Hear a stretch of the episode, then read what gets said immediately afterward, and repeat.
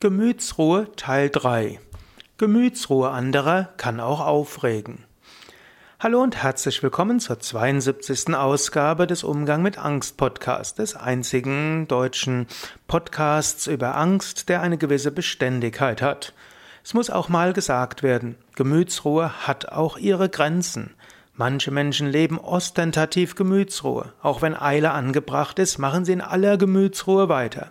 Das kann hilfreich sein, so dass keine Fehler gemacht werden.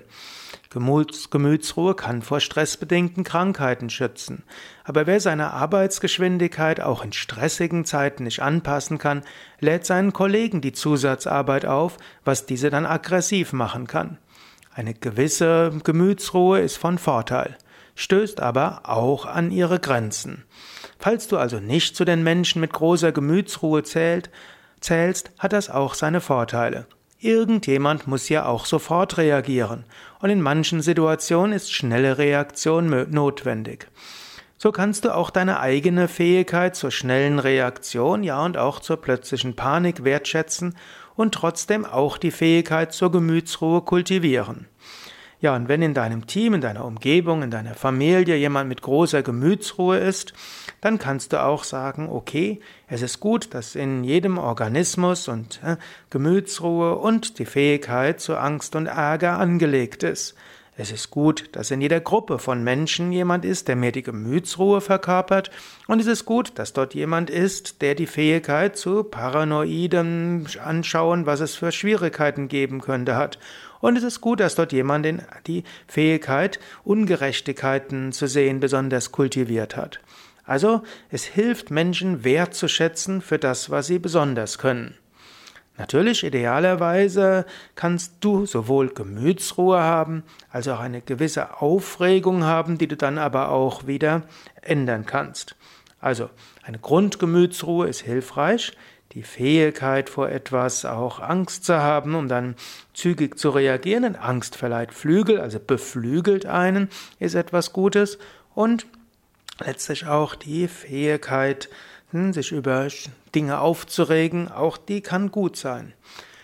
Ich meine persönlich ist es gut, mehr Gemütsruhe zu haben. Aber ich meine auch, ganz persönlich, es ist gut, sich öfters auch mal aufregen zu können und über Dinge nachdenken zu können. Nicht umsonst heißt es, dass unter den Unternehmern die paranoiden Optimisten am erfolgreichsten sind. Paranoide Optimisten, das klingt jetzt sehr paradox. Paranoide, sie überlegen ständig, was könnte schiefgehen und wie kann man sich darauf vorbereiten.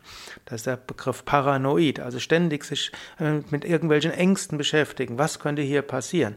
Die Paranoiden, die überlegen ständig, ja, das könnte hier, da ist irgendwo was schiefgehen könnte. Wenn das passiert, dann könnte das geschehen und so weiter. Paranoia hat den Vorteil, man ist irgendwie auf etwas vorbereitet. Optimist heißt, man rechnet auch mit dem Besten. Ja, wenn das gut geht, das müsste man noch machen, dann könnte man hier eine unglaubliche Chance haben. Da ist eine Chance, die man ergreifen könnte. Da ist eine Chance, die man ergreifen könnte und so weiter. Natürlich kann man sagen, der paranoide Optimist ist das Gegenteil von Gemütsruhe. Der paranoide Optimist, so wie etwas gut geht, will er es gleich weiter ausbauen und noch besser haben. Aber so wie etwas schwierig wird, wird er sofort alle möglichen Gegenmaßnahmen einleiten. Aber eine gewisse Gemütsruhe hinter allem ist auch notwendig. Nicht ständig springen zwischen hm, dem irgendwo begeistert sein von dem, was alles noch zu machen, was man noch machen könnte, und den ständigen Ängsten, was alles schiefgehen könnte. Eine gewisse Gemütsruhe zwischenschalten. So, jetzt hast du vieles, viele chaotischen Ansichten gehabt und einiges zum Nachdenken. Manchmal hilft es auch, sich einfach mit der Frage zu beschäftigen und dir bewusst zu sein, es ist gut, dass man fähig ist zur Angst, es ist gut, dass man fähig ist zum Ärger, es ist gut, die Fähigkeit haben, auch zur Trauer, und es ist auch gut, die Fähigkeit zu haben zur Gemütsruhe. Und unterschiedliche Menschen haben diese verschiedenen, man könnte letztlich sagen, vier Dimensionen ausgeprägt.